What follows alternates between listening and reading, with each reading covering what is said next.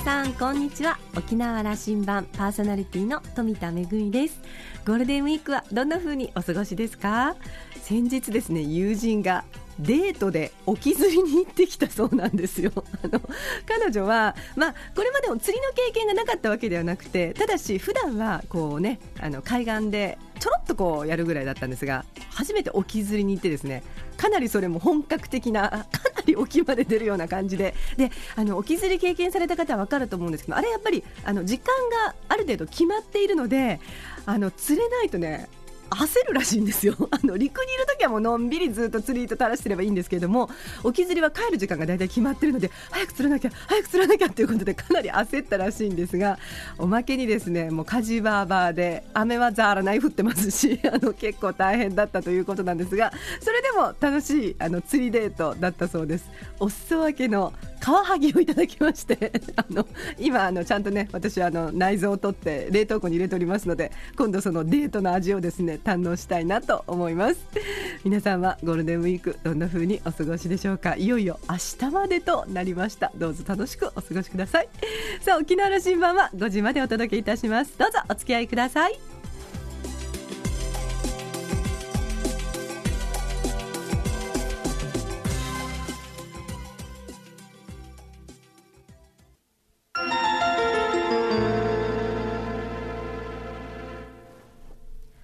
那覇空港のどこかにあると噂のコーラルラウンジ。今週は株式会社メディアフラッグ代表取締役社長福井康夫さんとラウンジ常連客で沖縄大学地域研究所特別研究員の島田克也さんとのおしゃべりです。福井さんは1968年千葉県生まれ。1991年に早稲田大学法学部を卒業後三和銀行に入行し銀行員としてビジネスの基本と提案型融資営業を経験されました。1995年株式会社セブンイレブンジャパンに転職。およそ1年間店長を経験後スーパーバイザーとなります。各店舗の指導教育を担当した後店舗システム活用推進プロジェクトを担当します。2001年株式会社セブンドリームドットコムに移動しインターネット通信販売事業を立ち上げる仕事に携わりました。そして2004年株式会社メディアフラッグを設立。代表取締役社長に就任。IT と人をキーワードに流通業界に新しい価値を創造するを事業コンセプトにマーケティング支援を目的とした流通業界向けアウトソーシングビジネスモデルで事業を拡大。2012年9月には東証マザーズに上場を果たしました昨年から名護市に事業所を開設して沖縄を拠点とするビジネスを今年から本格化するそうです。それでは島田さんとのおしゃべりをどうぞ。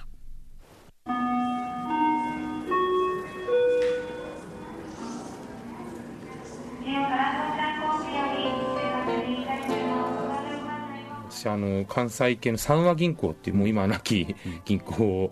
に最初入りましてで4年間勤めてもちろんそれも,、はい、もその銀行マンとしてガッと行こうということではなくて、はい、そうですね、自分がこう、経営者になっていくために大事な部分、はい、やっぱり数字が分かるっていうことが非常に大事だろうと、まあ、じ私、大型で結構大雑把なところあるので、やっぱ細かいことがきっちりできないと経営者になれないだろうということで、まあ、数字と営業ができるようになるということで、銀行を銀行マンを何年なさった、はい、4年です、はい、沖縄の銀行マンたちにも、はい、若い子大使だけですよね、はい、そうですね。福井さんからすると、はい、い。いチャンスいっぱいあるわけですよいや本当にやっぱり銀行ってまずは当然数字が分かるようになるっていうのもありますし、いろんな経営者に会えるわけですから、そういう中であこういう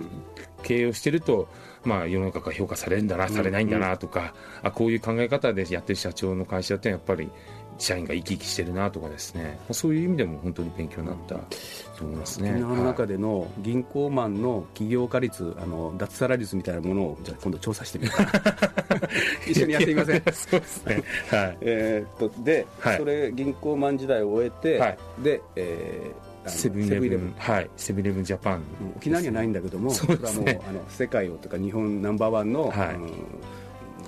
まあ、まあ、流通業、はい、はい、えー、とコンビニ、はい。はい。はい、そこでどういう経験をなさる？まずはやっぱりあの4年間銀行員やった後に急にコンビニの店長ですね、コンビニの店長1年間、あのやらせてもらいまして。でその後はお店をこう指導する指導員、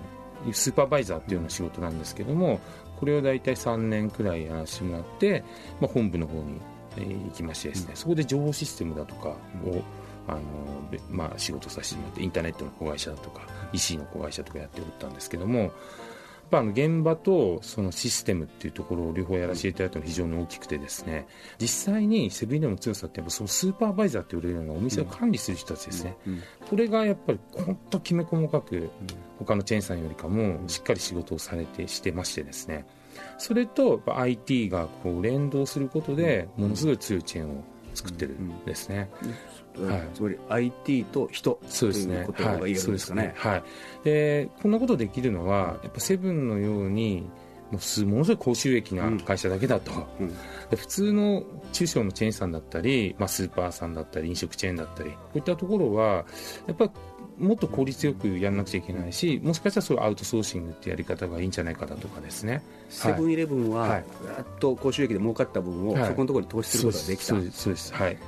高収益じゃないところはなかなかそこのへの投資を、ねはい。ということはできないだろうとですね。はい。でそこで僕は考えたのもこういうものセブンがやっているような店舗管理の仕組みですね。スーパーバイザーと IT と。こういうものをアウトソーシングで提供できるようなものが世の中に必要じゃないかなっていうので今あのビジネスを思いついたところそこをビジネスモデルとして捉えたわけですね。はい。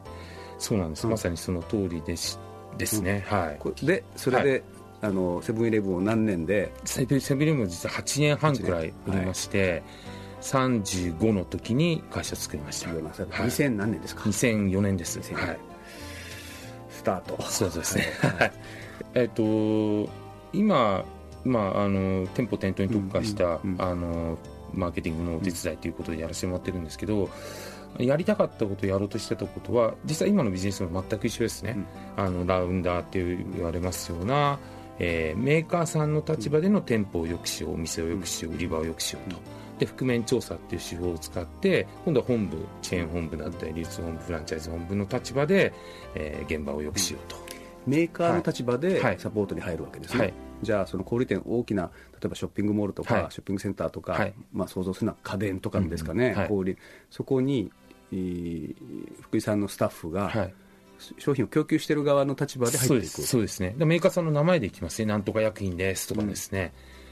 あー。ではまあそういううん。で事務局メディアフラッグだとかですね、メディアフラッグ、えースタッフって書いてあるんですけど名刺なんかは全部その例えばい医薬品メーカーさんだったり、えートイレタリーのメーカーさんだったりということで行って「こんにちは」って言ってですね、で売り場をこう作ってきたりだとか、はい。例えば今お店が、まあ、たたくさんあるじゃないですか。もうお店も溢れてるし商品も溢れてますよと、うん。そうしますと例えばたテレビ CM だけ売ってもですね、売れない時売れない時代代と言われていでそうですね。る部分でそれなぜかっていうところが、まあ、やっぱりこれだけお店があります。よ商品が売れますよとそうするとマスの広告と連動してちゃんと売り場ができてないと物が売れないですよねというところがまあ実態にあるというところそうですね。あの、はい。マスメディアで関心を持ってもらって、足を運んでもらうと、はい。そこから運んでもらったものを買ってもらうというところがそうですね。の部分が弱い部分がそうですね、はい、あるわけですね。ですね。でそれは物が売れにはいくい。時代っていうのはそこですよね。あのまあ企業側というかメーカー側は力があるところはどんどんマスでこう、そうですね。はい。量的な発信をしてくるわけですよね。関心のだけは行くんだけど、はい。売れるところまで繋がらんじゃん。そうですね、はい、なのでマスの予算を一部我々のような、うん。そのフィールド現場のマーケティングに使っていこうという動きがメーカーさんなんか非常に増えてきてるっていう感じですね。それはこの10年ぐらいやっと増えていったっていいんですかね。特にこの56年我々がこういう仕組みを提供できるようになってきましたし、まあ、実は僕らだとですね例えば1万店舗のドラッグストアを全国津々浦々ですね沖縄から北海道網走まで、うんこれを2週間で回って、うん。で売り場を作ってきてくれたとかでそういうオーダーをいただくんですね。でそんなことできる会社はメディアフラッグがこの事業をやるまでは一社もなかったですね、うん。1万店舗2週間だとかですね。そのノウハウをはい。はい。集積してるというのはこれ大変なことあんまり想像できないんですけどね。はい、それでこんな売り場が良かったです、売れましたと、店長さんはこういう反応してましたと、でそれをですね我々マーケットウォッチャーというオリジナルの独自開発したソフトがありましてそれでまあ全部入力をしてもらうわけですね。そこが IT のサポートなんですね。そうですね。はい。これ同じ仕組みで覆面調査やらせていただいてますけども、まあ、例えば沖縄の銀行さんなんかもそうやらせてもらってます。覆面調査、はい。これ、はい。あのはいつまり、はい。お客さんのふふりをして。はい。そうですねはい。じゃあ,、はい。はい。あの福井さんのところのスタッフが、はい。じゃあ県内の銀行なんかにもそうですね。実際県内あの結構やらせていただいてるそう。ですね。じはい。ゃあそれは銀行の窓口はのい。サービスの具合とか、そうですね。はい。我々全国には17万人のそういった、まあ、反則もやりますし調査もやるっていうスタッフがいるのと沖縄県内は今4500人くらい、まあ、登録のクルーさんというのはおりましてですね。でその方々に我々はきちんと事前にトレーニングをして、えでテストなんかも受けていただいて、お店に行かせていただくんですけどお店に行ったら例えば、まあ、入り口入った時に「いらっしゃいませ」と挨拶が何人からあったかだとかですね、であの12万円現金を持っていくわけなんですけどこれ振り込みしたいんですけどと、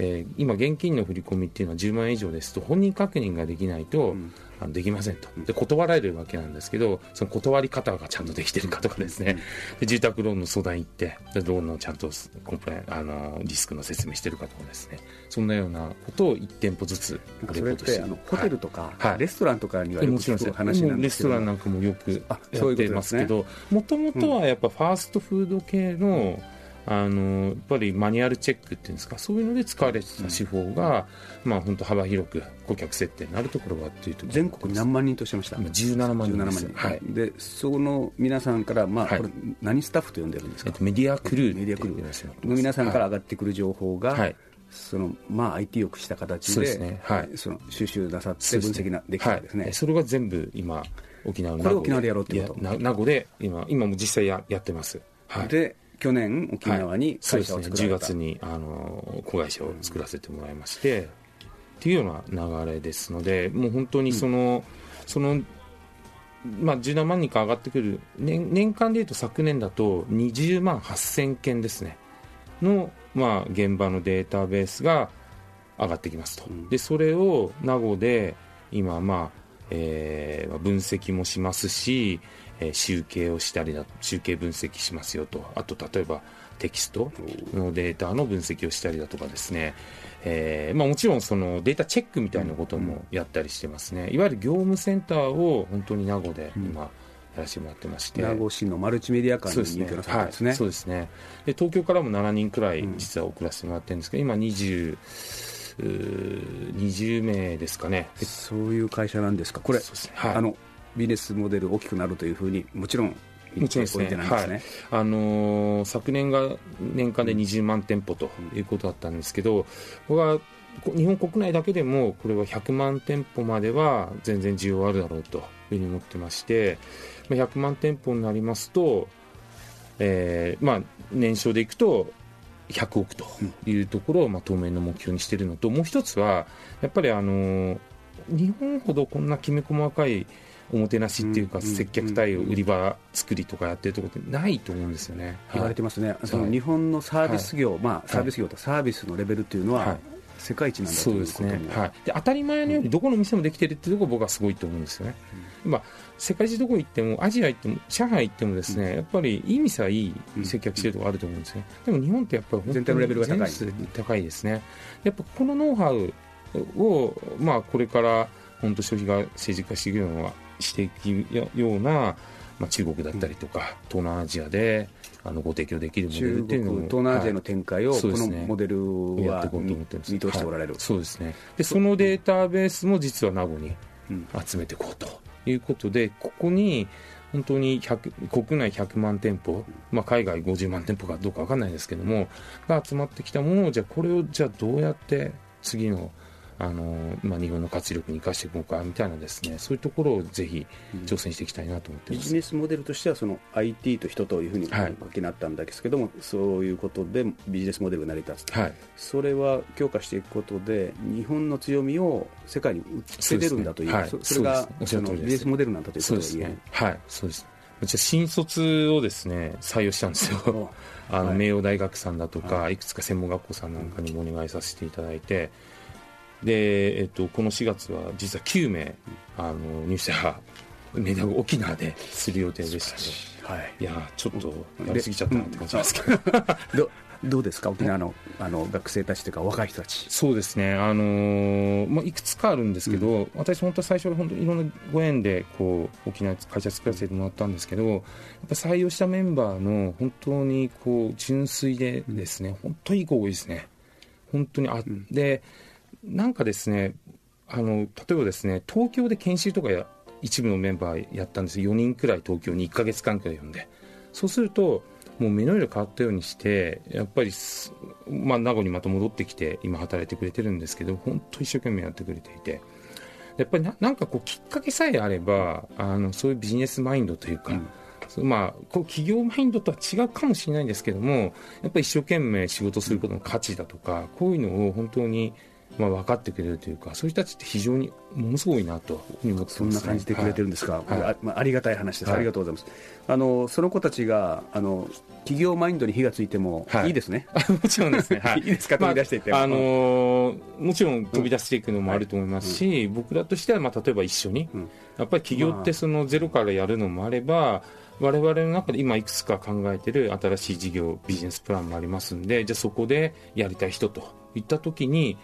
あそうなんです。よ4人さっき言ってたメンバーの1人なんていうのは本社で今度やる新しいプロジェクトにもう真っ先に手を挙げた女の子がいたりだとかしてですね、それなんかきっかけがあると本当になんかスイッチが入るというかですね、そういうの本当多いと思います、ね、その企業マインドもグループの中で発揮してもらうということもある,、もあると思います。ということですね。あの最後あのそろそろ東京に帰りの時間の飛行機の上です。あの社会性がある事業を創造するんだと、これがあの経営者福井さんとしての胸なんだと、はい。はい、僕らが定義する社会性っていうのは、まあ、一つはやっぱ従業員を幸せにすることだと。いうことともう一つは、まあ、世の中に役立つ仕事をすることだよと。もうこういうふうに決めてるわけですよね。で会社は何のためにあるかという軸足っていうのは、まあ、従業員の幸せと、まあ、社会に役立つ仕事をすることだよと。でそれが結果としてまあ、我々上場もさせてもらってますので、まあ、業績につながるでしょうし、業績つながれば株価にもつながるでしょうしということで、えーまあ、あ関係者にもあのいい影響を与えていくというふうに思ってます。もうそこの軸足だけはずらさずにあの経営していきたいなというふうに思ってます。ぜひあの沖縄を拠点に選んでもらいましたので、ね、とんでもない会社大きくなってもらいたいと思ってますんで、はい、はい、やっぱその名護で今やってるメンバーもぜひアジアの事業なんかにもあの一緒にやっていっていくようなメンバーが増えてくるといいなというふうに思ってます。今年は沖縄にはあと何回ぐらい来ることになりそうですか？今年は多いですね。毎月。毎月ですか、はい、はい、またお待ちしてますんで、はい、はい、ありがとうございます。はい。失礼します。はい。どうもありがとうございました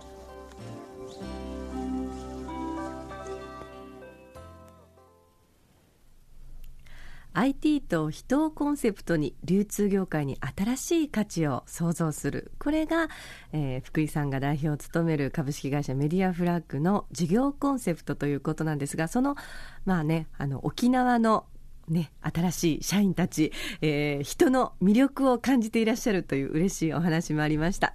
サービスという日本の強みを国内だけではなくアジアに展開していく上で拠点はこの沖縄にということが大変嬉しいですね。今週のコーラルラウンジは株式会社メディアフラッグ代表取締役社長の福井康夫さんとラウンジ常連客島田克也さんとのおしゃべりでした。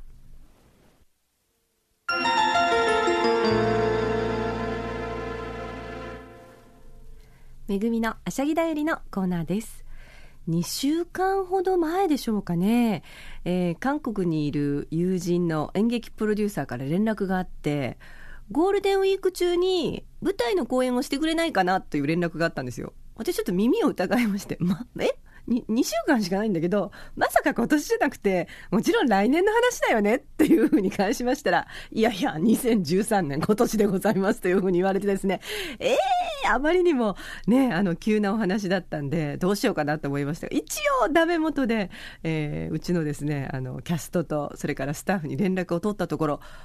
あれ？なんとかこれいけるんじゃないかみたいな話になりまして、まあ、準備をちょっと進めようかなと思ってましたが、まあ、残念ながら今回はやっぱりねあんまりにも期間が短くて公演は実現することができなかったんですけれども。それでもあの時々やっぱりあるんですよね。こういうあのかなりあの緊急の あの公演依頼なんかがある時にあの身軽にこう動けるようにこうフットワークをね軽くしておくっていうことも大事ですしただ嬉しかったのはこうね海の向こうで昔々こう講演したことを、ね、その演劇プロデューサーの方が作品を覚えていてまた韓国のお客様に見せたいと思い出してくださったこと。それからあの以前にですねソウルの方とそれからテグの方と、えー、2つの演劇祭で公演したということもあってあの私たちのこうキャストがちゃんとあの韓国語で歌を歌ったりそれからあのセリフを言ったりとそういう力をねちゃんと持ってるあのそういうことをやってきたことっていうのがあの決してこう無駄になってなかったなということで実現はしなかったものの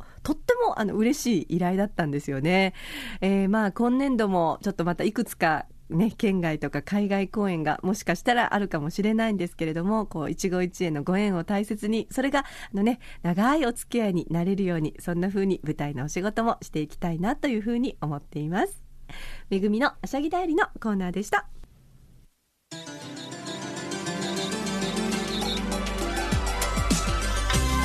沖縄羅針盤では皆さんからの番組のご感想やコーラルラウンジにこんな方をゲストに呼んでこの方のお話聞いてみたいなというリクエストもお待ちしています。メールの宛先は864アットマーク r 沖縄 .co.jp 864アットマーク r 沖縄 .co.jp です。懸命に沖縄羅針盤と書いて送ってきてください。お待ちしております。沖縄羅針盤今週はそろそろお別れのお時間です。パーソナリティは富田恵でした。それでは皆さん残り少ないゴールデンウィークどうぞ楽しくお過ごしください。